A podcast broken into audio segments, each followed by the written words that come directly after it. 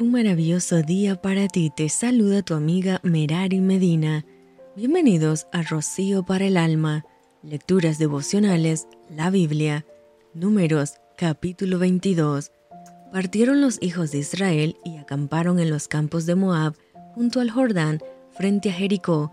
Y vio Balac, hijo de Zippor, todo lo que Israel había hecho al amorreo.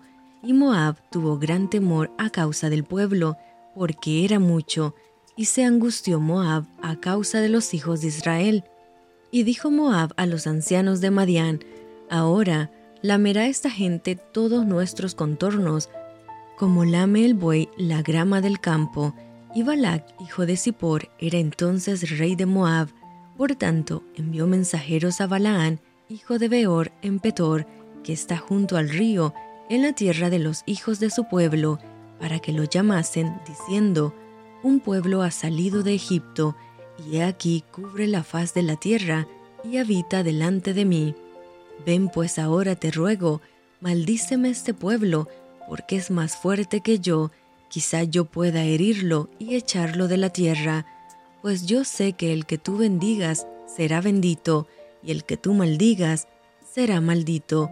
Fueron los ancianos de Moab y los ancianos de Madián con las dádivas de adivinación en su mano y llegaron a Balaán y le dijeron las palabras de Balac.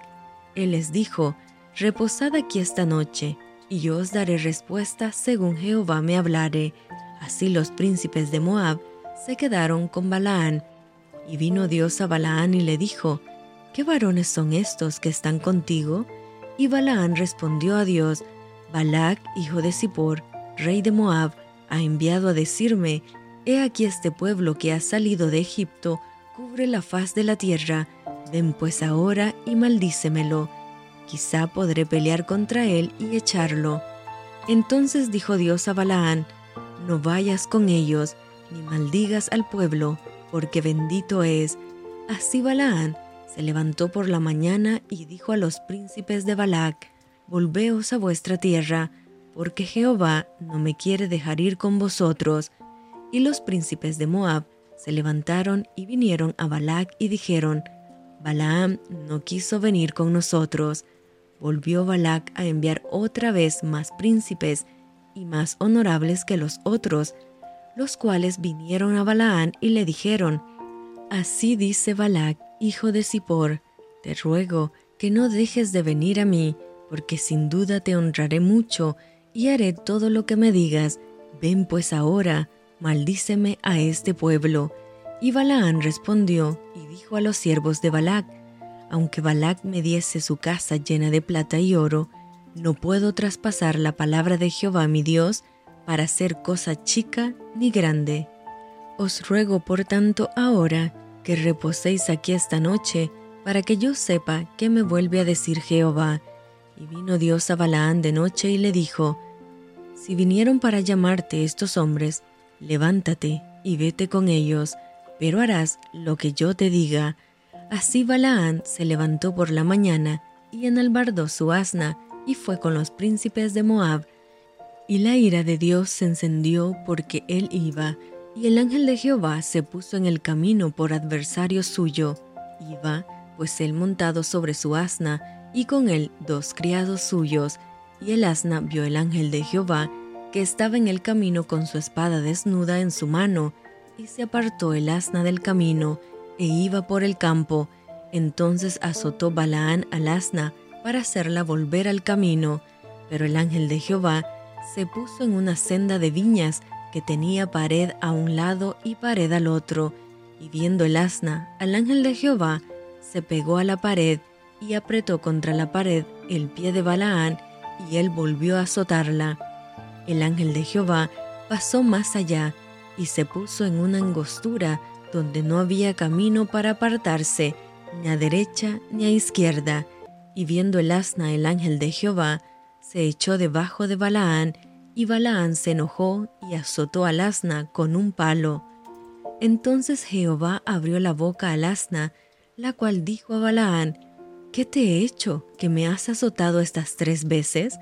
Y Balaán respondió al asna, Porque te has burlado de mí, ojalá tuviera espada en mi mano, que ahora te mataría. Y el asna dijo a Balaán, ¿no soy yo tu asna? Sobre mí has cabalgado desde que tú me tienes hasta este día. ¿He acostumbrado a hacerlo así contigo? Y él respondió, No.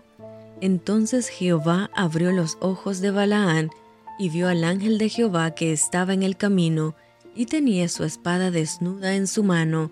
Y Balaán hizo reverencia y se inclinó sobre su rostro.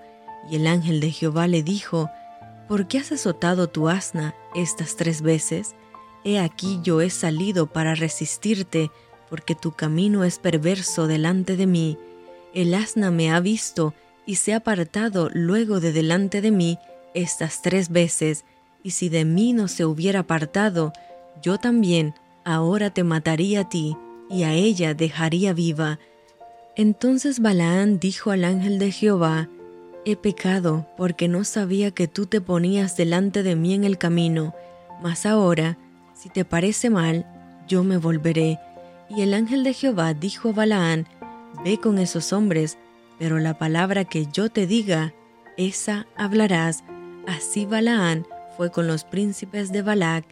Oyendo Balac que Balaán venía, salió a recibirlo a la ciudad de Moab que está junto al límite de Arnón, que está al extremo de su territorio, y Balac dijo a Balaam, ¿no envié yo a llamarte? ¿Por qué no has venido a mí? ¿No puedo yo honrarte?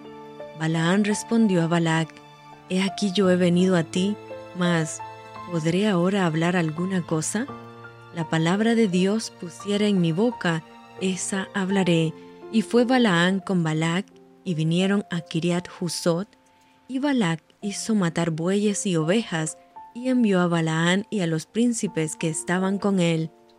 El día siguiente, Balac tomó a Balaán y lo hizo subir a Bamot Baal, y desde allí vio a los más cercanos del pueblo. Y esto fue Rocío para el alma. Te envío con mucho cariño fuertes abrazos tototes y lluvia de bendiciones.